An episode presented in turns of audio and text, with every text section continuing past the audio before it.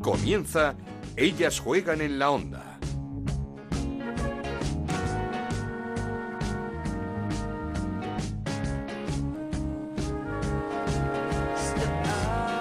Hola, ¿qué tal? Bienvenidos una semana más a Ellas Juegan, este podcast que hacemos con muchísimo cariño en Onda Cero para hablar de fútbol femenino. Nos podéis encontrar en ondacero.es y en nuestra cuenta de Twitter en arroba Ellas Juegan OCR. Y tenemos que hablar de una nueva guerra, un nuevo conflicto, más problemas entre la Asociación de Clubes y la Federación. Y es que la Asociación de Clubes denuncia a la Federación ante el CSD por presiones, por abuso de poder y por tomar decisiones que dicen están llevando a la deriva a la competición. El caso es que una temporada que de por sí es complicada por la situación en la que vivimos, lo está siendo aún más por esta guerra personal de intereses personales que tiene una víctima y es el fútbol femenino y sobre todo sus jugadoras que han empezado a alzar ya la voz, a decir basta, están de nuevo hartas, eh, como os decía, Sabemos de lo complicado que debe ser gestionar este año la competición en medio de una pandemia y seguramente sin todos los recursos necesarios. Pero es que hay una sensación de improvisación en la organización del campeonato que es cada día mayor. Un campeonato que empezó un mes más tarde de lo anunciado, sin un protocolo claro, sin test obligatorios, que ahora va a cambiar ese protocolo con la temporada comenzada, con 13 partidos aplazados en 8 jornadas. La federación anunció el domingo el calendario de los partidos aplazados y algunos clubes se enteraron en medio de la jornada dominical que tenían que jugar tres días más tarde, el miércoles. Es el caso del Betis, que se enteró en Madrid de que tenía que volver a jugar en Madrid el miércoles, frente al Rayo Vallecano. O lo peor, la situación del Logroño. Se enteró en Tenerife de que el miércoles jugaba en Madrid frente al Madrid Club de Fútbol Femenino. El Logroño Llegó a casa el domingo de madrugada, a las cuatro y media de la madrugada. El lunes tiene que descansar y el miércoles quieren que juegue en Madrid. ¿Cómo van a jugar el miércoles en Madrid? Es una improvisación eh, que ha hecho que se esté alzando la voz. Hay jugadoras como Mapi León, Andrea Pereira o entrenadores como Manu Sánchez en el Deportivo, Luis Cortés en el Barça, que también están hablando de este tipo de aplazamientos, de lo que está pasando.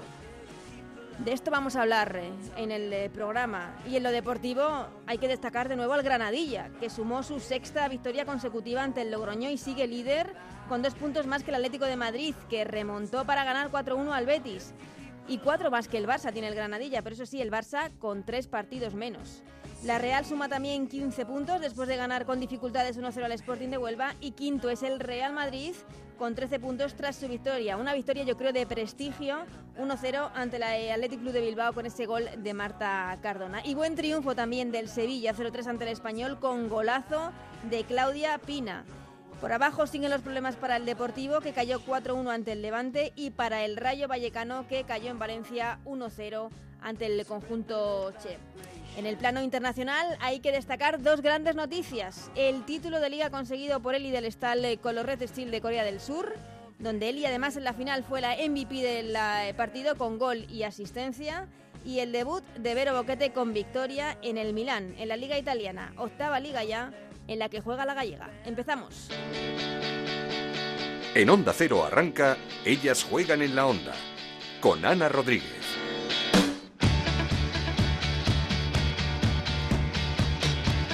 Lo hacemos analizando este inicio tan accidentado de liga, de campeonato, con tanto partido aplazado, con un protocolo que no está claro, que ahora cambia, por cierto, que causa enfado, como ya hemos visto en algunas jugadoras y técnicos, y para ello vamos a pedir la opinión de varios eh, compañeros que nos eh, cuenten cómo están viendo este inicio de temporada y empezamos por eh, David Menayo del eh, diario Marca. ¿Qué tal, David? Cuéntanos. Hola, Ana. La verdad es que creo que es difícil gestionar un escenario tan complicado como el de la pandemia, pero también creo que evidentemente se podrían hacer las cosas mucho mejor. Eh, yo parto de la premisa, y lo dije hace unos meses, de que no hubiera empezado la competición sin que los test fueran obligatorios. Creo que no solo se corre en riesgo el desarrollo de la competición, sino que es atentar contra la salud pública por eh, la creación de posibles focos y más en un deporte como, como en el fútbol, pero una vez que ha arrancado la competición creo que el protocolo es muy escaso, tanto el primero que aprobó el CSD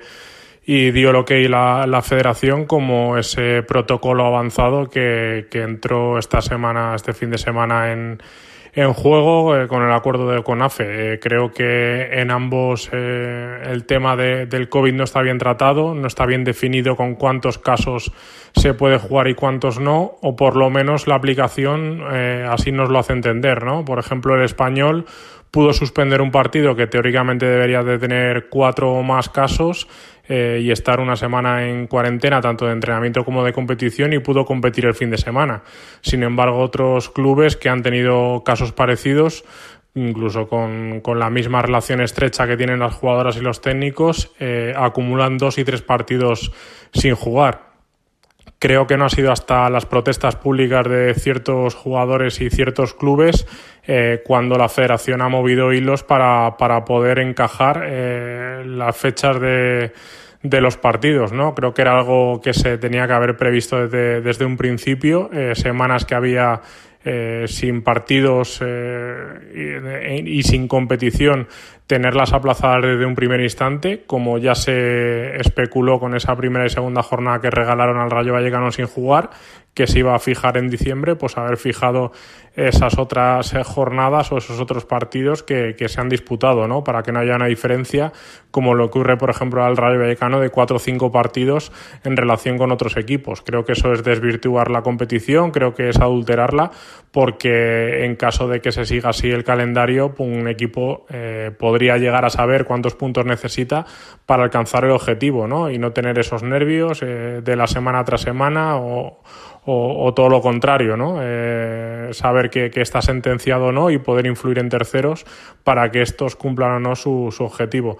Creo que es una es complicado pero pero que se podía hacer mucho mejor. Eh, creo que se ha anunciado además eh, de mala forma digo en plena jornada en plena disputa de, de, los partidos anuncian las fechas de cuándo se van a recuperar ciertos partidos. Soy consciente y sé a ciencia cierta de que hay, hay clubes que se han enterado a la par que se estaba eh, difundiendo el comunicado, por lo tanto no se le había comunicado previamente y que hay clubes a los que pues les ha hecho un destrozo ¿no? en cuestión de, de operatividad para poder viajar, de operatividad para poder tener un partido en casa, de operatividad para poder sacar un once u otro en esta jornada y, y por operatividad de, de tener ese fondo de armario y esa necesidad de descanso de ciertas jugadoras que tenían planificado de una forma y que ha cambiado radicalmente, ¿no? Creo que igualmente se van a seguir suspendiendo partidos. Creo que los casos de COVID, evidentemente, pues eh, van un poco en paralelo a lo que sucede en la sociedad y, ahora mismo eh, la ola no está controlada o esa segunda ola que llamamos nosotros no está controlada y que va a haber más casos parejos como los que estamos viendo hasta ahora, ¿no? Creo que en, este tiempo de, de, zozobra, pues es donde se ve eh, sobre todo, ¿no? Eh, quién quiere remar y quién no. Y bueno, al final eh, creo que los hechos hablan por sí solos y, y, a las cuitas pendientes entre la liga y la federación, pues con temas de derechos de parches en las camisetas, de ver quién televisa los partidos, de ver quién paga los test, pues a todo eso la competición se está viendo afectada eh, de forma notable, ¿no? tanto en imagen, en comunicación como en visibilidad. Y de eso eh, creo que hay que recalcarlo, no tienen culpa los medios. Muchas gracias, David. También queremos conocer eh, qué piensa de este tema, de todo lo que está pasando. Lucía Santiago, Agencia F y Portal Deporte y Mujer. Hola, Lucía. Yo lo que siento en las dos últimas temporadas es que a las futbolistas les están privando de escribir su relato, es decir, les están privando de que se hable exclusivamente de fútbol. La temporada pasada, si recordamos, la, polémica estuvo en torno a los derechos audiovisuales y a la negociación del convenio colectivo, llegando incluso las futbolistas a secundar una huelga. Después se encontraron con la suspensión de su competición por la pandemia y con el retraso de un mes sobre el calendario previsto para el arranque de este mismo curso.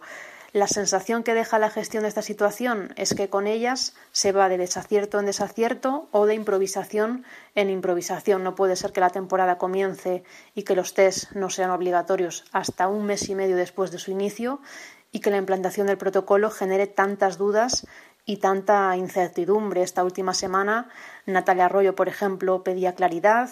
Eh, Luis Cortés mostró también su preocupación por la reubicación de los partidos aplazados en el calendario y Andrea Pereira fue más allá en sus críticas, lanzando una pregunta al aire. Decía, ¿no? Nadie tiene la sensación de que esta liga se está jugando para que nos callemos, pero a que a nadie le importa si las cosas se hacen o salen bien o mal, pues yo creo que cuando los protagonistas de esto te lanzan este tipo de mensajes es porque no estás abordando esta situación extremadamente compleja, eso lo entendemos todos, de la manera que las circunstancias lo exigen. Para mí, el error principal es no haber impuesto test desde el inicio de la temporada para evitar precisamente lo que está ocurriendo ahora, una detección tardía, el aplazamiento de partidos y la complejidad que todo esto supone para un calendario que ya de por sí está muy cargado.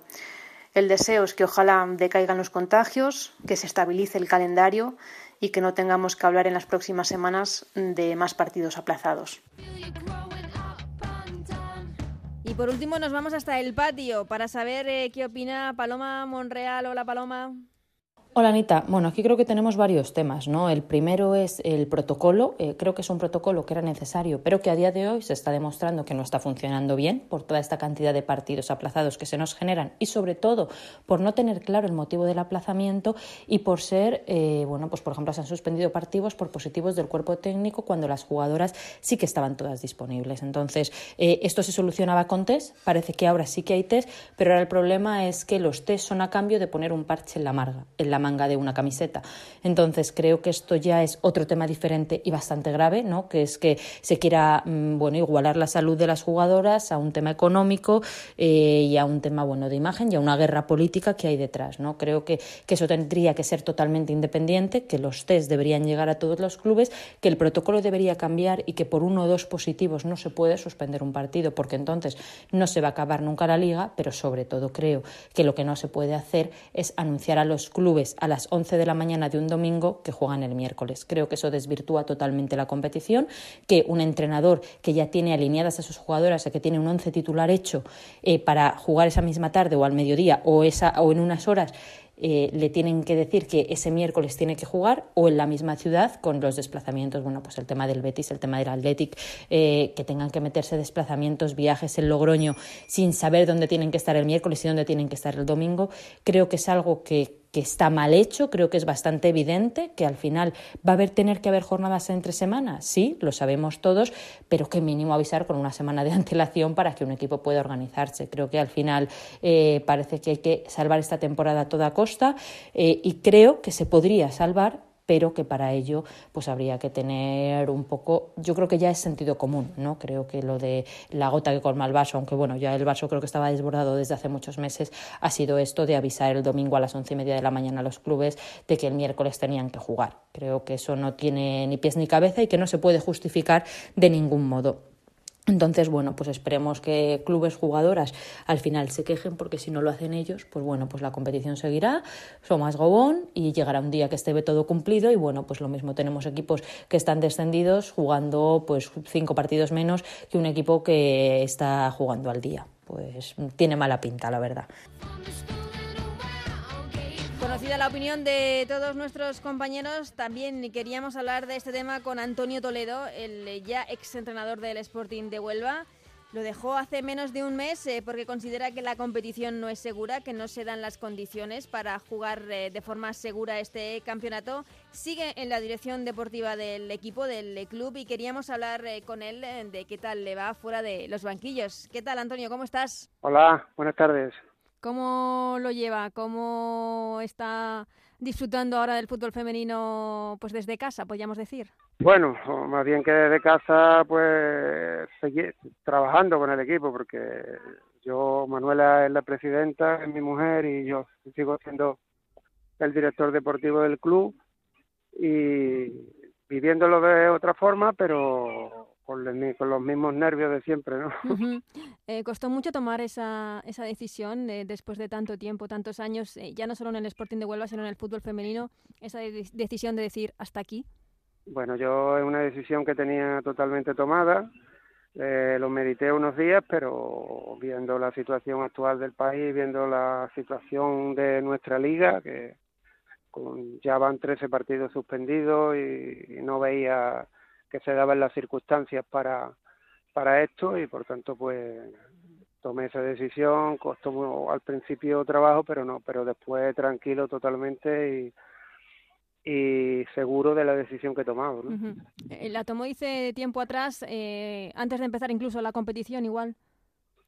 Bueno, antes no, porque la verdad que teníamos todo mucha ilusión. Este verano, eh, los meses de agosto, septiembre, que la situación de la pandemia había mejorado, todos teníamos ilusión de que se pudiera desarrollar la competición sin problema, que todo fuera mejorando, pero la verdad que a poco de empezar, ya en el mes de octubre, pues empezó a empeorar y, las circunstancias yo pienso que no se daban para, para jugar una competición como la nuestra y por tanto pues empecé a meditarlo y tomé la decisión. Eh, ¿Usted cree que mm, se está poniendo en, en riesgo la salud de, de, los participantes en esta competición, claro? Yo creo que sí, porque ahora mismo nosotros, se diga lo que se diga, seguimos siendo una liga no profesional. Entonces, eh, los clubes no disponemos de los medios que tienen la primera y la segunda división masculina y en un deporte como nuestro, que hay que mover 22, 24 personas cada semana de un lugar para otro, incluso partidos entre semanas que se están dando, pues yo creo que ahora mismo no se dan esas condiciones y hay bastante riesgo de, contagio, claro. Mm, eh, ¿Cree que lo mejor hubiese sido suspender eh, hasta que haya otras condiciones o jugarla de otra forma, de una forma más controlada? No sé si ahora mismo es posible, pero con más control sobre más pruebas, más test. No, no, la liga nuestra está totalmente adulterada, así que no, no tiene sentido. Hay equipos ya que tienen cinco partidos menos, otros cuatro, otros tres partidos. Cada semana se, se suspenden varios partidos. Entonces no es una no es una, competición real que va a influir mucho la suerte de que un equipo tenga contagios, no los tenga. Por tanto, lo mejor hubiera sido aparcar la temporada en todas las competiciones no profesionales y, el verano que viene haber reanudado todo. ¿Usted se imaginaba que esto iba a pasar, que la cantidad de partidos aplazados esto, esto iba a suceder? Sí, lo tenía totalmente seguro porque cada semana, como te digo, están saliendo los contagios en la mayoría de los equipos. Nosotros, por suerte, hasta ahora no hemos tenido ninguno pero toquemos madera porque en cualquier momento se, se pueden producir. Lo tenía totalmente seguro y por eso mi decisión, ¿no? Em, ¿Cree que el, que el protocolo es, es, demasiado estricto o es el que debe ser? Porque claro, se están aplazando partidos con un solo positivo en, en una plantilla. No, eso tampoco puede ser. Es decir, ya el protocolo ha cambiado y a partir de, de esta jornada los equipos tienen que jugar con las jugadoras que tengan disponibles. Con lo que haya. Por eso te decía antes que la liga está adulterada porque va a haber equipos que a lo mejor les perjudique porque tengan muchos contagios, porque pierdan el partido eh, los despachos o porque tengan que alinear muchas jugadoras del filial, ¿no? Mm, no, y porque además eh, eh, se ha puesto una fecha, evidentemente, pero hasta esa fecha ha habido equipos que, se que han podido aplazar partidos y a partir de una fecha hay equipos a los que incluso se les pueden dar por perdidos. Exactamente, por eso te digo que no, que no ha habido las mismas condiciones para todos. Eh, ¿Cuál era la solución a este problema? ¿Cree que el año que viene con una liga profesional esto se va a solucionar? Ojalá hubiera una liga profesional. todavía no lo tengo seguro porque hasta que no lo vea no, no me lo creo, pero ojalá, ojalá lleguemos ya a formar una liga profesional y que este tipo de cosas, aunque es difícil, es difícil también eh, que no haya casos, ¿no? Pero por lo menos lo tengamos más controlado y el riesgo de, de todos los deportistas de todas las expediciones pues sean menores, ¿no? Em, además, mm, con una liga profesional, supongo que tampoco se vivirán episodios como los que estamos viviendo en el día de hoy, que hemos conocido horarios de partidos aplazados que se van a jugar tres días más tarde. Los equipos están enterando en, eh, eh, tres días antes de que tienen que jugar un partido, hay que preparar un viaje, es que son cosas muy complicadas al final. Por, por eso te comentaba antes, ¿no? Que no es una liga, a mí no me merecía la pena, porque yo como, como máximo responsable del equipo no puedo planificar una temporada, no puedo planificar ni siquiera el partido del próximo domingo. Porque, de hecho, nosotros el domingo que viene no sabemos si vamos a jugar o no, porque el Eibar es uno de los equipos que, que no ha podido jugar esta semana. Entonces, ni sé si vamos a jugar.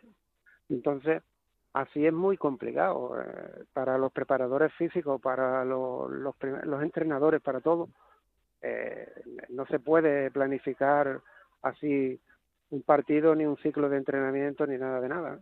Mm, por una parte está ese de la planificación, la, como ha dicho usted, la adulteración, pero por otra parte también la salud. Eh, como decía, al final se pone en riesgo la salud de muchas personas. Eso es, eso es lo principal. Eso es lo que tenemos que tener más en cuenta, más que la, televisión, más que, que, eh, que la competición. Todos sabemos que la queremos jugar a toda costa, si, si para eso estamos. Somos entrenadores, somos deportistas, lo que queremos es jugar. Pero es que ahora mismo, por mucho que, que queramos, es muy difícil jugar así. Pues sobre todo, como te decía antes, para las competiciones no profesionales. Yo creo que aquí en España, quitando la ACB y quitando las dos primeras, las dos máximas categorías del fútbol, el resto de competiciones van a estar totalmente adulteradas y devaluadas. Eh, eh, es que hablábamos eso de la eh, profesionalización que a la que se comprometió el CSD Irene Lozano para la próxima temporada, pero claro, eso supongo que conlleva muchísimos pasos que no es que alguien llegue con una varita y diga, plin, esta competición ya es profesional. Eso supongo que lleva un trabajo importante y sobre todo una inversión importante. Hay que andar muchas cosas y, lo primero que tenemos que, que, tienen que hacer es que se pongan de acuerdo la, la Real Federación Española de Fútbol, la Liga, la Asociación de Club, que a día de hoy es imposible porque cada uno mira sus intereses y, y, lo único que están poniendo es trabas y zancadillas unos a otros. Entonces, hasta que no haya una, una reunión en serio con, con idea de, llegar a un acuerdo y de remar todo en la misma dirección del fútbol femenino, pues muy difícil que se pueda que se pueda seguir eh, subiendo escalones como los que estamos haciendo. Evidentemente, en los últimos cinco años hemos subido muchísimo, pero hay todavía muchos pasos que dar. Y para eso, como te decía, lo primero que tenemos que tener es la buena voluntad de la Federación Española, de la Liga y de la Asociación de Club. ¿Sufre más ahora desde fuera del banquillo con el Sporting de Huelva?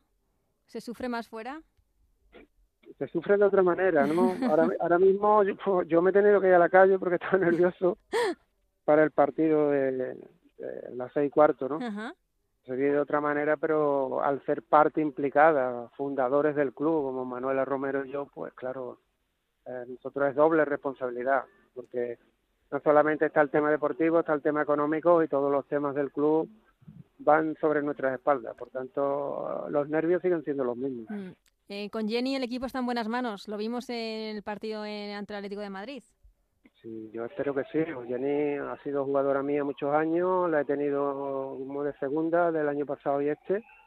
Y por supuesto es la primera persona que yo he confiado para que me sustituya en este tiempo es ella. Mm, eh, pues eh, queríamos agradecerle, Antonio, eh, este ratito. ojalá y que pueda volver cuanto antes a los banquillos, que es donde queremos verle. Pero sin duda, esto, este momento por el que ha tenido que pasar esta decisión tan dura también le ha servido para ver el, cariño, porque desde luego desde las redes sociales todo el mundo me estoy acordando de Irene Ferreras, Marta Peirón, muchísima gente le ha dado todo su apoyo y todo su cariño. Hombre, para mí es un orgullo, claro, que, que tanta gente pues me haya llamado, se haya preocupado y me haya preguntado que si pasaba, ocurría algo. Y son, claro, son muchos años, 443 partidos en la primera división, son muchísimos. Una vida. Sí, y por tanto, pues para mí es un, un orgullo que la gente haya estado pendiente de mí en estos días. Pues Antonio, eh, estaremos pendientes de usted estos días y lo que sigue porque seguimos muy pendientes del fútbol femenino, del Sporting de Huelva y como decíamos, ojalá y que pronto podamos verle otra vez en el banquillo, se, significará que las cosas se están yendo ya mucho mejor. Vale, pues así, así lo espero y muchas gracias, un placer estar este ratito con vosotros. Esto es Ellas juegan en la onda, el podcast de Onda Cero en el que te contamos todo lo que pasa en el fútbol femenino.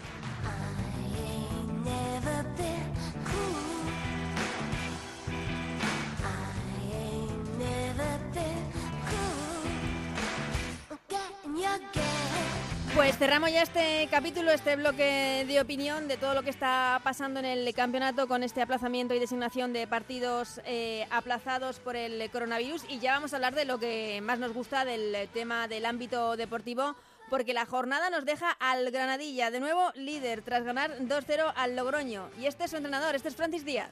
Una más, un partido más ante un rival al que yo le tenía y sigo teniéndole muchísimo, muchísimo respeto porque es de los equipos que tácticamente a mí me han parecido con, mayor orden, muy difícil el, el, romperle las líneas, con jugadores de mucha calidad que tienen claro lo que juegan y estoy seguro que este equipo, desde que sume tres puntos, va, va, a empezar a escalar, porque ya te digo, la calidad táctica que posee es importante. Plan de partido, jugadoras, no hemos repetido un 11 en todas las jornadas que llevamos. Estamos todas para aportar, estamos todas para ayudar, ellas lo saben, ellas colaboran con esa, con esa idea y aquí no hay jugadoras importantes, hay un equipo, hay un grupo y, así lo hemos hecho, nos ha funcionado y así vamos a seguir. Las chicas están todas metidas porque al final yo no soy de los entrenadores que da pistas, doy la alineación pues 20 mm, o 25 minutos antes del partido. Y de momento el resultado es el que, el que se ve, un grupo, un equipo y, a partir de ahí vamos a, seguir trabajando. Eh, siempre que trabajas bien, siempre que el resultado trabajas bien, esto no, no hay otra ley ni, ni otra historia y ahora prepararlo lo siguiente, vamos a intentar cuidarlos a lo máximo posible, pero sin dejar de obviar que, el domingo, pues bueno, tenemos otra oportunidad, otro reto importante de, seguir trabajando igual y de, y de, por qué no, eso nadie nos va a quitar, de, seguir soñando, porque de momento seguimos ahí arriba. Seguir soñando es Francis Díaz, el técnico que le ha dado estabilidad al líder, al Granadilla de Tenerife. El Atlético de Madrid remontó un partido que se le puso cuesta arriba ante el Betis y recuperó la senda de la victoria tras dos partidos sin ganar. Habla su técnico, Dani González. Si algo nos ha caracterizado en este inicio de liga con, con tantos acontecimientos un poco en contra a todos los niveles es por esa fortaleza mental y por esa unión que hay en el vestuario. Al final el fútbol te premia con ese tipo de actitudes. Es cierto que puedes tener la mala suerte de que la reacción hubiera sido la misma y que sin embargo los goles no hubieran llegado. Pero bueno, hoy hemos estado afortunados de cara al gol. Hemos tenido esa contundencia ofensiva que nos ha faltado en, competiciones, bueno, en partidos anteriores. Y afortunadamente nos hemos ido con un 2-1 al descanso que nos ha facilitado el poder analizar lo que estaba ocurriendo en esa primera parte de una manera más, eh, más favorable. Y otro equipo que está de dulce, el Levante de María Pri, tres victorias consecutivas el sábado, muy cómodo ante el D por el Levante, va por todas, María Pri. Esta última semana a muy buen nivel, ya lo demostramos en el partido frente al Atleti entre semanas. Y, la verdad que el equipo viene trabajando en una línea muy buena, incluso antes del paro venía trabajando muy bien pese a los primeros resultados que, a lo mejor no, fueron tan favorables para nosotros como venía demostrando y trabajando el equipo. Así que a seguir en esta línea, a seguir trabajando, a seguir mejorando y que lo que sí estamos demostrando es que este equipo va, a pelear por, todo hasta final de temporada y que no nos vamos a relajar en ningún momento y creo que cada partido y cada día tenemos que ser mejores. Sin duda de la jugadora que se ha hablado durante toda la semana es de Flor Bonsegundo, la futbolista argentina del Valencia que marcó un golazo. Yo creo que el golazo del año en el campo del Betis ya suena para ese premio Puskas al mejor gol de la temporada. Y por supuesto, queríamos felicitarla. Flor Bonsegundo, ¿qué tal? ¿Cómo estás? Hola, ¿qué tal? Todo muy bien. Eh, felicidades. Eh, no sé cuántas felicitaciones habrás recibido ya por ese golazo que vimos la pasada semana frente al Betis. Felicidades. Sí, bueno, muchas gracias. Eh, la verdad, como dijiste, bastante bastantes mensajes, así que, que nada, muy, muy agradecida. Se ha hecho viral por todo el mundo, ¿no? Quiere decir que Argentina... Sí, sí, la verdad. Argentina también habrá llegado.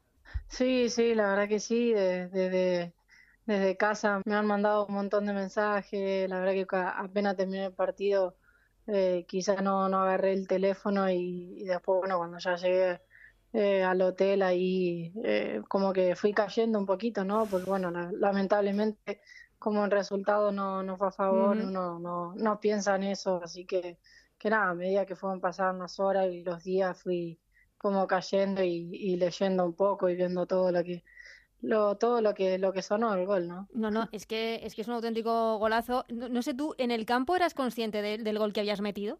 No, no, eh, bueno, lo dije varias veces que, que una vez que lo vi dije, oh, bueno, eh, o sea, me gustó mucho, eh, si no, no como, como definir, sino la jugada previa, el arranque, el quitar una pelota ahí, en esa zona, entonces ese cambio de velocidad, eso fue lo que lo que más me, me gustó y, nada, pero como te dije recién, no, no, no era consciente hasta, hasta que lo vi y dije, uh, qué, qué bonito, qué bonito poder, poder hacer un gol así después de tanto, de tanto tiempo acá en, en Valencia y, y, nada, la verdad que muy, muy contenta. ¿Cómo fue ese momento en el que lo ves en la tele, en el móvil, donde te lo pusiesen? Eh, esa reacción tuya de, joder, qué golazo.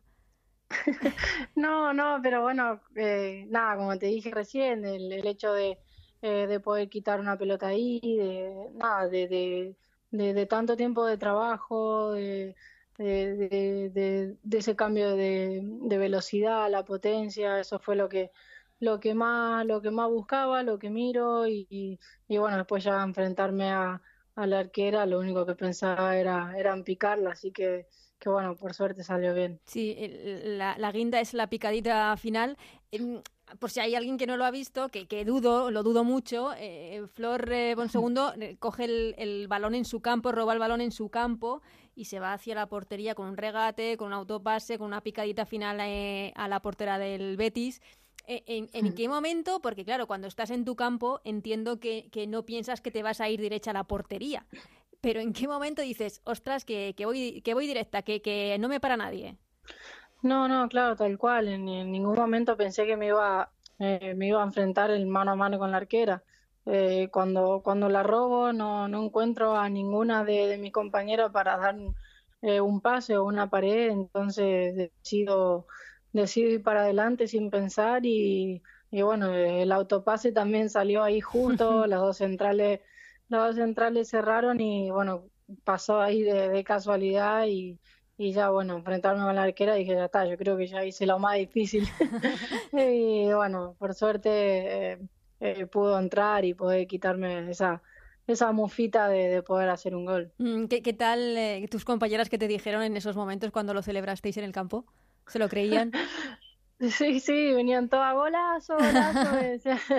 eh, pero nada, como te dije, no, en ese momento no, no caía, pero, pero bueno, después entendía un poco eh, el hecho de que, de que me digan tantas cosas y bueno, después verlo ya en el teléfono y, y que haya estado en todos lados, eh, fue, fue bonito. Mm, eh, se habla mucho del premio Puskas, no sé si lo estás oyendo. No, ah. no, la verdad que no. no, no, pero bueno, viste eh, por ser fútbol femenino a veces eh, están las comparaciones de que eh, he escuchado un montón de un gol de eh, Maradoniano, uh -huh. un poco de Ronaldo. nada, yo creo que lo, lo, que buscamos en el fútbol femenino es que se nos reconozca a nosotras, que, que sea más más viral por ser fútbol femenino y no que se ande con, con las comparaciones. Con las comparaciones. Eh, te estoy escuchando porque un par de veces creo que me has dicho como que necesitabas meter este gol ya con el Valencia.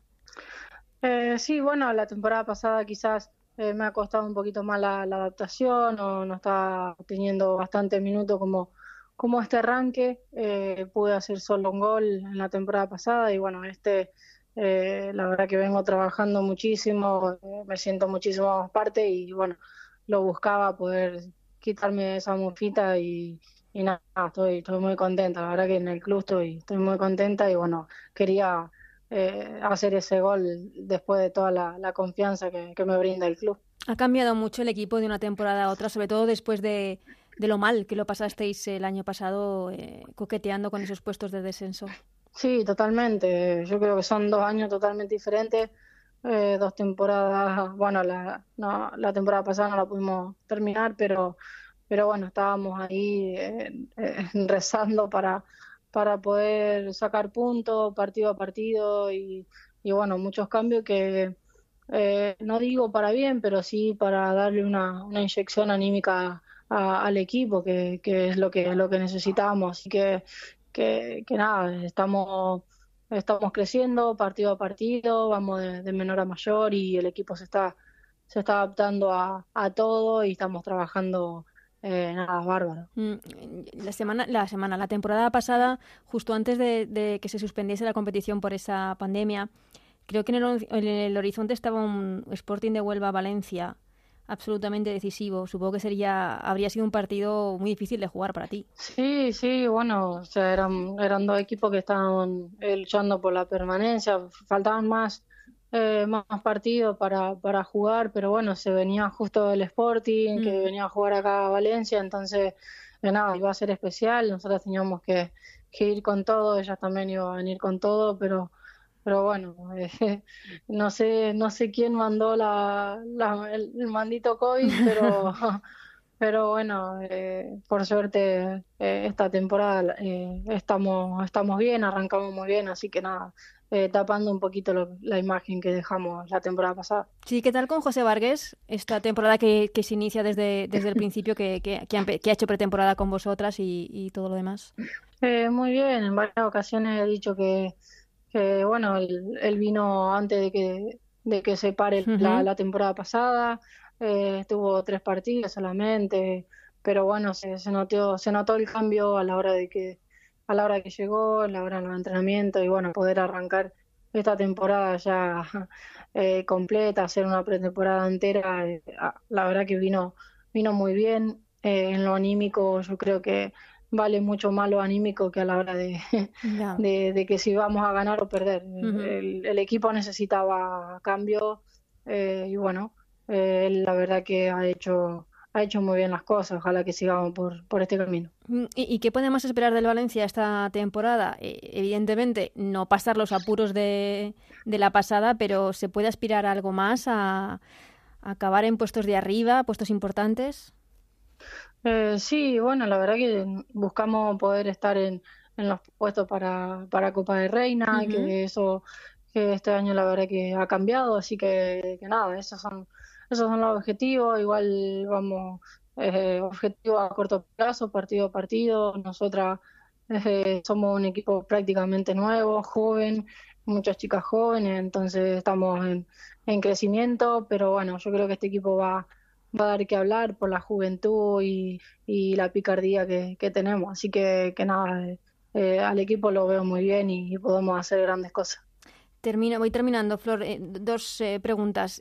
¿Teméis que se tenga que parar la, competición? Eh, estamos viendo muchísimos partidos aplazados, fechas que casi no quedan en el calendario, el protocolo que no está muy claro. ¿Teméis que se pare? sí, la verdad que te da un poco de miedo, la situación es muy complicada, esa es, la verdad, la realidad que nos toca vivir pero bueno, yo creo que quizás cambiando un poco el protocolo o como dijiste, no no no hay no hay una seguridad que mm. vas al club y no sabes lo que va a pasar, no sabes lo que te van a decir, eh, no sabes lo que la federación le dice, entonces es todo un eh, una pelota que, que la van pateando, creo yo, que la van pateando eh, fecha de fecha. Entonces yo creo que se tienen que sentar y eh, los clubes, la federación, eh, sanidad, para, para llegar a un acuerdo.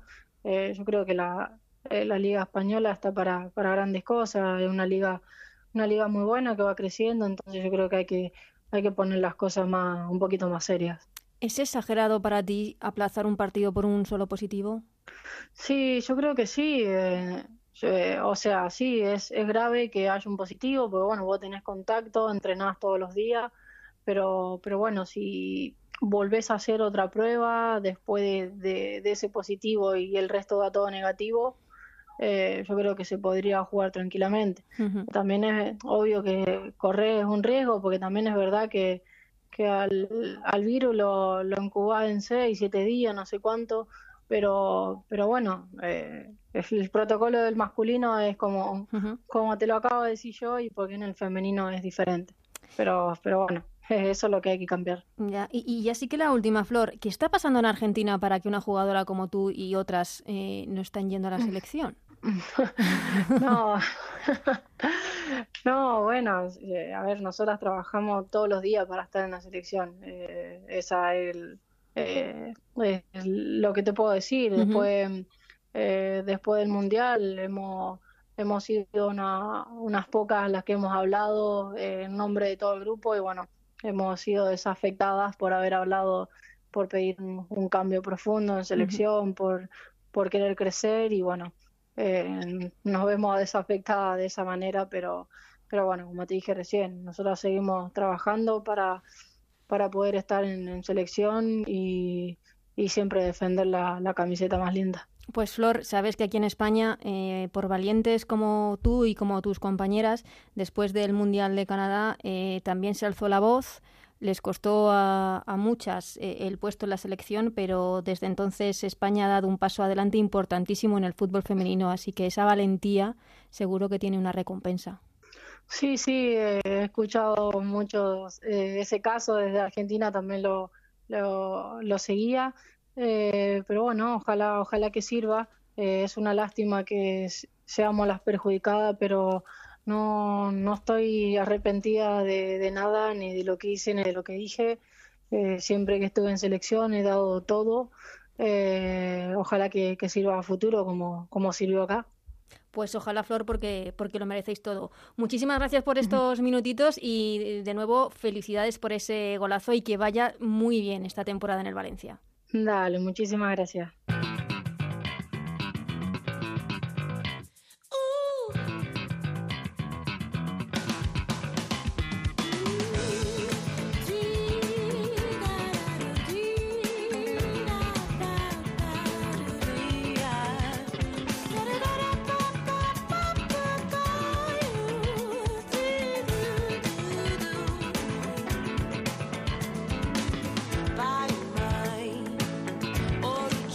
Con este musicón que nos pone nuestro compañero Nacho García, vamos a saludar ya a Alejandro Pecci, eh, que hoy nos va a ayudar a analizar todo lo que ha sucedido en esta jornada número 8 en la primera Iberdrola. Alejandro le podemos escuchar, entre otros muchos sitios, en eh, un podcast, en un programa absolutamente espectacular, Fútbol, del eh, programa oficial de la primera Iberdrola, con invitados siempre grandiosos y que dejó el listón muy alto la semana pasada porque estuvieron con él eh, Jennifer Hermoso y Maldini, nada más y nada menos, así que ya también esperamos el, el podcast del programa de esta semana. Alejandro, ¿qué tal? ¿Cómo estás?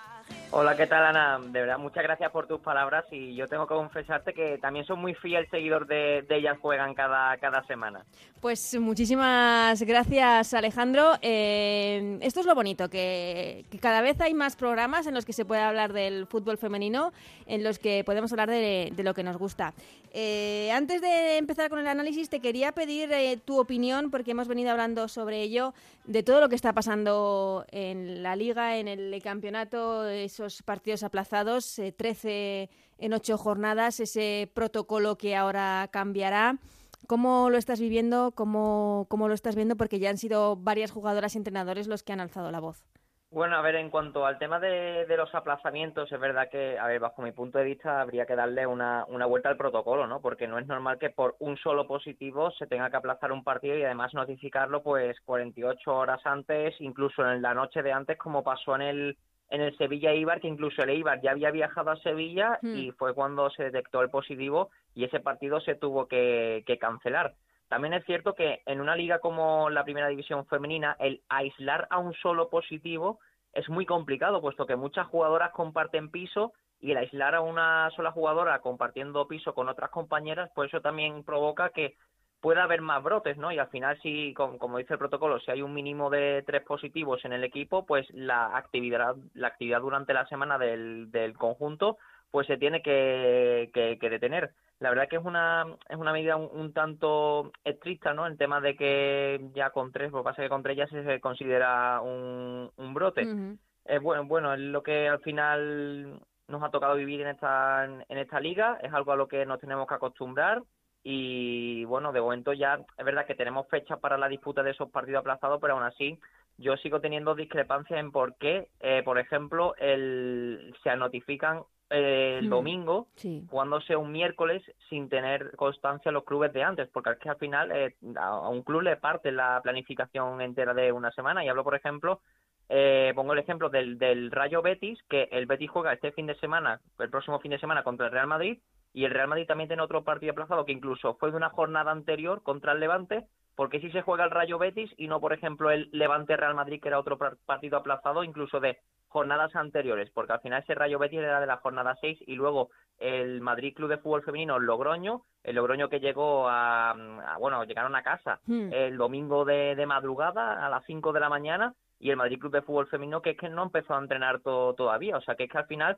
eh, desvirtúa la competición todo esto. Sí, y además eh, en el momento en el que estamos grabando el programa, es cierto que ese Rayo Betis sí que tiene un horario, el miércoles a las 5 de la tarde, pero esos partidos, estamos grabando, como os digo, martes por la mañana, el Madrid eh, Club de Fútbol Femenino Logroño aún no tiene un horario definido, un día antes.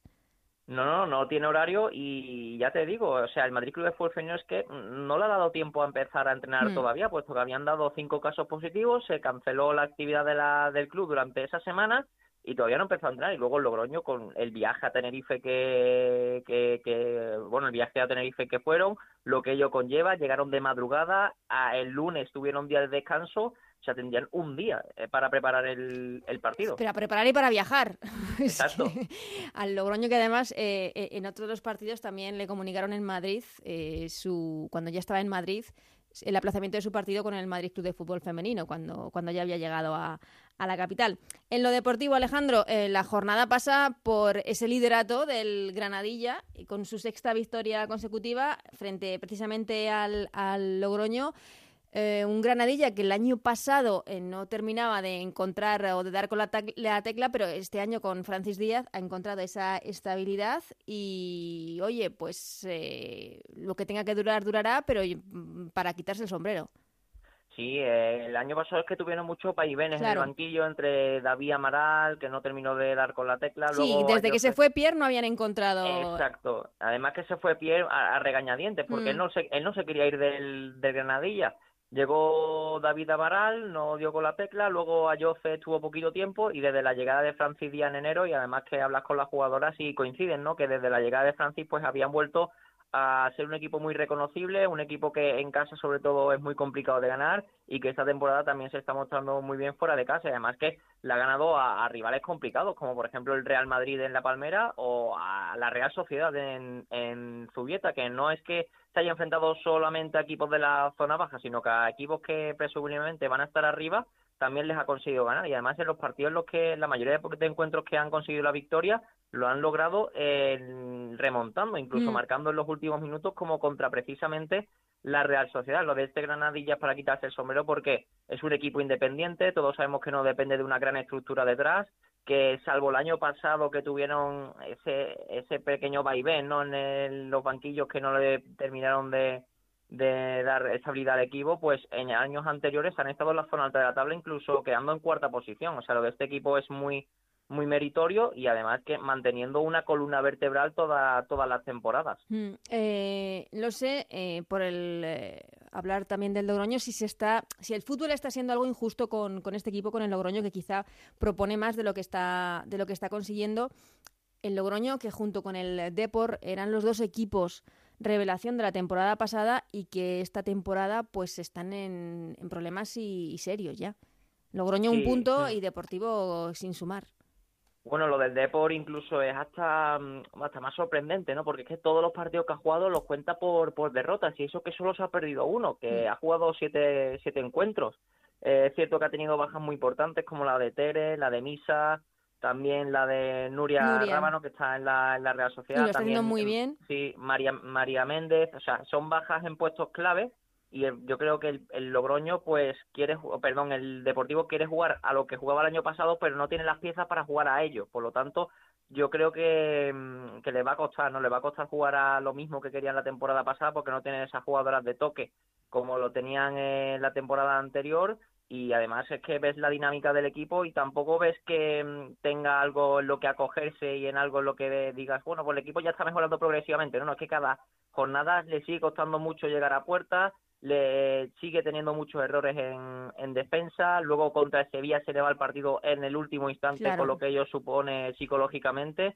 Y lo del Depor pues está en una, en una, dinámica muy muy peligrosa porque luego salir de esta es muy difícil y teniendo en cuenta que si se juega el 50% de la temporada y la situación con la pandemia sigue igual eh, la liga puede ser cancelada en cualquier momento, por lo tanto, cada partido se debe, se debe convertir en una final para el cuadro deportivista por lo que pueda pasar en un futuro. Sí, sí, porque como decimos, si se juega ese 51%, la, la liga se dará por concluida y valdrá la clasificación que se ocupe hasta esos momentos. El Depor que recibe el próximo fin de semana al Atlético de Madrid en Riazor que vuelve a abrir sus puertas al fútbol femenino, y el Atlético de Madrid, que también salió de una situación complicada, venía de empatar con el Sporting de Huelva de la derrota ante el Barça, se puso el Betis por delante con ese gol de Rosa Márquez, pero eh, supo darle la vuelta al partido el Atleti, el conjunto rojiblanco. Eso sí, también el, el Betis muy blandito en, en defensa, muchos problemas cuando no tiene el balón. Sí, es el talón de Aquiles, ¿no? De, de este Betis la, la, defensa, porque luego ves de centro del campo hacia adelante y tiene de lo mejor de la liga, ¿no? Con Rosa Márquez, Ángela Sosa, también tiene a Maripaz Vila, Altuve, en fin, que, te voy a contar. De centro del campo para adelante tiene muy buen equipo, pero el problema es la, la defensa, que sufre mucho a campo abierto, no están coordinadas atrás a la hora de hacer los repliegues y eso se vio contra el Atlético de Madrid, mm. que en cuanto Luzmila tuvo un poquito de espacio, le, le hizo mucho daño al Betis. Es verdad que el primer gol viene precedido de, un fuera de juego, pero, pero luego la segunda parte el Atlético de Madrid se come al Betis, el Betis físicamente da un bajón, eh, un gran bajón en el segundo tiempo y ello provoca ¿no? que al final el marcador se fuera, fuera abultado, una victoria además que es la más abultada del Atlético de Madrid en este principio de temporada, que estaba teniendo problemas de, de cara a gol y ya parece ¿no? que se ha quitado esa loseta después de empatar a cero contra el Sporting y perder contra el Barcelona en el, en el Johan Cruyff. A ver, a ver si esta victoria pues le da al Atlético de Madrid mm. esa moral, ¿no? Sobre todo de cara a puerta, que esta temporada le costaba un poquito más hacer goles. Sí, sobre todo que, que, que no solo marquen Deina y Luzmila, que estaban dependiendo mucho de los goles de la, de la dupla atacante y que otras jugadoras como Turit o este, en este caso Strom pues se animen. Y, y, lo hemos hablado otras semanas, es que el Atlético de Madrid también echa de menos esos goles de Ángela Sosa muchas veces que te desatascaban un partido. Bueno, y es que además de, esos goles está viviendo el Betis, ¿no? En este principio de, temporada, que es que el Betis al final eh, se está debiendo a, los detalles técnicos de, Rosita Márquez y de, y de Ángela Sosa y el Atlético de Madrid, por supuesto, pues echa de menos, ¿no? A Sosa, la sevillana, que es una futbolista espectacular y que el año pasado pues le salvó de muchas al conjunto rojiblanco. De hecho, terminó como máxima goleadora, del Atlético de Madrid, Ángela Sosa, por lo tanto una jugadora que, que por supuesto echa de menos porque es una pedazo de futbolista. ¿Te gusta mm, te gustó, perdona, el, Atlético de Madrid en el partido ante el Barça, un planteamiento de nuevo muy serio, en el que además se pudo poner por delante con ese penalti que Catacol le paró a, a Tony Dugan? Pues fíjate, Ana, eh, yo creo que este Atlético de Madrid, la plantilla que tiene, está más confeccionada para esperar al rival atrás mm. y salir luego a la contra que para proponer juego. Porque yo creo que si sale a la contra tiene jugadoras rápidas como, como Luzmila, también Turit, que pueden hacer mucho daño a campo abierto, pero cuando proponen ellas juego, cuando le... Cuando cuesta más en el centro. Exacto, cuando le ceden el balón al rival, cuando ellas tienen el balón, pues les cuesta mucho más eh, llegar a portería. Lo vimos contra el Logroño, que le costó mucho abrir la lata y resolver el partido. También contra el Sporting de Huelva, que quedó 0 a 0. Y luego contra los equipos en los que eh, el otro tiene la posesión, pues se sienten mucho más cómodas porque esperan al rival y salen a la contra. Los dos partidos contra el Barça de esta temporada, el de Champions y el de Liga, pues ha visto eso y yo creo que el Atlético de Madrid tiene que empezar a jugar a eso y cambiar esa forma de, jugar y ser un equipo más acostumbrado a jugar contragolpe y de esperar al rival atrás. Más directo a la, a la portería. Mm, mm, a ver, quería hablar de Catacol, eh, porque todos sabíamos que era muy buena. Nadie va a descubrir ahora a Catacol, nadie va, como digo, a descubrirla pero con 19 años, esa naturalidad con la que ha asumido que tenía que sustituir a Sandra Paños, lesionada en el Barça, y asume esa responsabilidad de, ser la portera titular de un equipo como el Barça, y no se nota, y sigue sin encajar goles, y mantiene a su equipo con ese récord de imbatibilidad, y con cero eh, goles encajados esta temporada, y parando encima un penalti a Tony Dugan a los cinco minutos del partido contra el Atlético de Madrid. Mira, yo lo, yo lo hablaba con compañeros. Yo decía, cuando vuelva Sandra Paño de la lesión, lo va a tener complicado para ser titular. Y la gente me decía, hombre, no, si Sandra Paño es de las mejores porteras de Europa, pero es que eh, Catacol lo que está haciendo esta portera de 19 años, que, que hay que decirlo, tiene 19 años todavía, es impresionante. El otro día, el penalti que le para a Tony Mm. Dugan, porque no es fallo de Tony Dugan, es parada de Catacol, porque el balón está va bien colocado y va fuerte.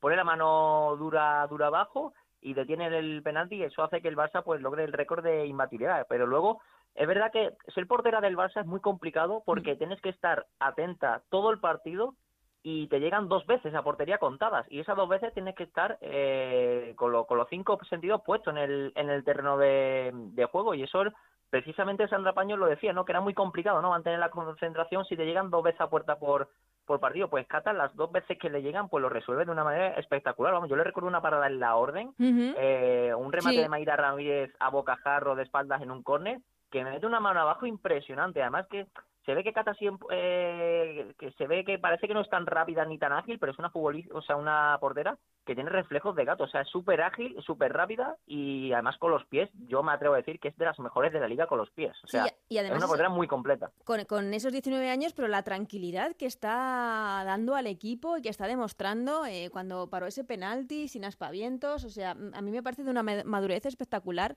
la que está demostrando Catacol en, en la portería del Barça. Pero es que lo, lo hablamos ya, recuerdo en, en tu programa, el nivel en la portería este, este año.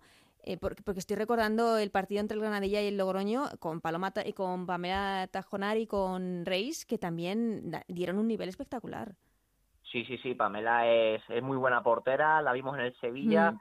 Eh, en el Barça verdad que tuvo, bueno, jugó menos, ¿no? Porque tenía enfrente a, a Sandra Paño, que, que vamos a decir en esto, Claro. pero luego a Aline le para el penalti a, para el penalti también a Tony Dugan Sí, en, en, en, contra el en Atlético- eh, uy, en, Exacto, en Alcalá, eh, perdón, eh, en Alcalá. Exacto, le, le para también el penalti a Tony, a Tony Dugan.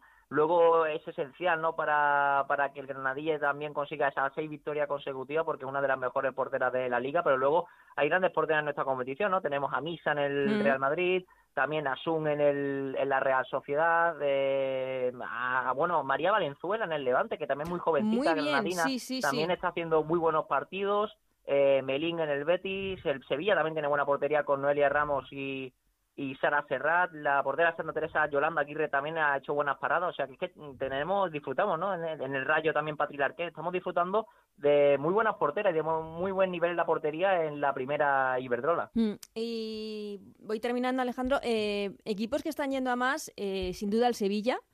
Es, después de esa victoria 0-3 ante el español, con golazo, que teníamos ya muchas ganas de ver un golazo de Claudia Pina. Eh, Cristian Toro siempre trabajando muy bien a sus equipos y es un equipo que no sé si crees que debe ir para arriba. Sí, el Sevilla ha conseguido algo que la temporada pasada pues no lo logró, que fue tener una regularidad en cuanto a resultados. Es que lleva cuatro partidos sin perder, tres victorias consecutivas, dos de ellas además fuera de casa, que el año pasado solo ganó un, un partido a domicilio y fue precisamente contra el español la Dani Jarque. Un Sevilla que parece que las piezas ya están empezando a ensamblarse, a encajar y un- los equipos de Cristian Toro que siempre compiten. Eh, Ya lo hizo con el Valencia, lo hizo con el Sevilla nada más llegar que lo salvó estando prácticamente desahuciado el conjunto hispalense y esta temporada pues parece no que el matrimonio entre mm, Claudia Pina y Tony Payne está funcionando. Pina que marcó un golazo contra el español, eh, Payne que fue muy desequilibrante por la Volvió banda loca derecha. la defensa del Sí. español. Sufrió mucho Joana Vega en su primer partido esta temporada en Primera Iberdrola, la lateral zurda del, del, del español y toda la defensa en conjunto del, del, del español. Y un Sevilla que, que, que, que tiene un equipo bastante majo, que es verdad que tiene una plantilla corta, pero las jugadoras que están disponibles pues lo dan todo en cada partido. Un equipo que cada vez más reconocible y que ya se coloca una séptima posición y puede ser un juez, ¿no? De cara a los equipos que quieren entrar en Champions esta temporada, porque será incómodo, ¿no? Para todos los equipos de la Primera Iberdrola. Mm, Entre esos equipos, eh, el Levante, que también va a más, eh, ganó muy cómodamente al, al Depor 4-1.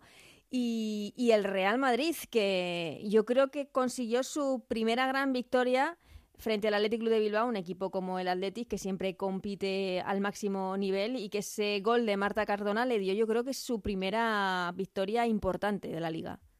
Sí, antes que nada, pues vamos a mandarle un fuerte abrazo ¿no? a la colegiada Sara Fernández, que Por ojalá supuesto. no Eh, se haya quedado en, en, en un susto y pueda estar disponible lo antes posible. Y en cuanto al partido, eh, necesitaba ¿no? el Real Madrid una victoria contra uno de los grandes de nuestra liga, contra Athletic Club, ¿no? para para que siga cogiendo peso el proyecto, para que haya confianza en lo que hace mm, David Aznar en el equipo, casi que fue cuestionado en la jornada anterior por los cambios que hizo contra el, el Granadilla. Y bueno, un Real Madrid que ganó con ese solitario gol de Marta Cardona que ya sabe ganar los partidos sufriendo, porque es verdad que el Athletic Club en la segunda parte apretó, pero no ahogó al conjunto madrileño y un, y un Real Madrid que, bueno, ya se coloca en quinta posición, que tiene 13 puntos y que aspira a estar en la parte alta, porque llamándose Real Madrid, Ana no va a luchar por no bajar, ¿no? Y además con la plantilla que tiene.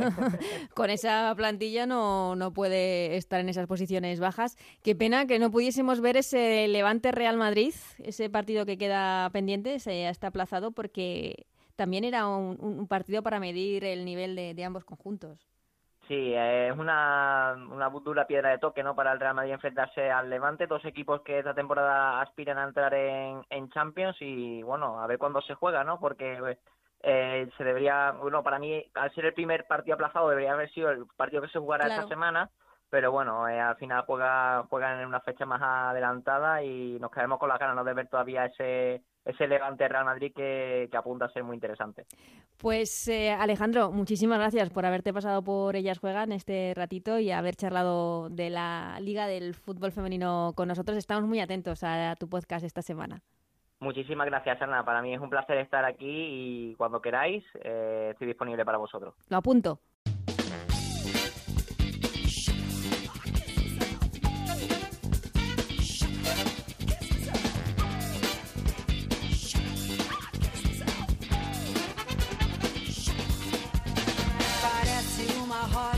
Hasta aquí este Ellas Juegan, el capítulo 11 de la temporada. Muchísimas gracias a Nacho García, la parte técnica que hace posible que podamos escucharnos, que se pueda escuchar este programa. Volveremos la semana que viene con mucho más fútbol femenino, con la jornada 9 en Primera Iberdrola y con la selección, porque esta semana tenemos convocatoria de Jorge Vilda. Estaremos muy atentos, como siempre. Hasta entonces, hasta la semana que viene. Que seáis muy felices. Adiós.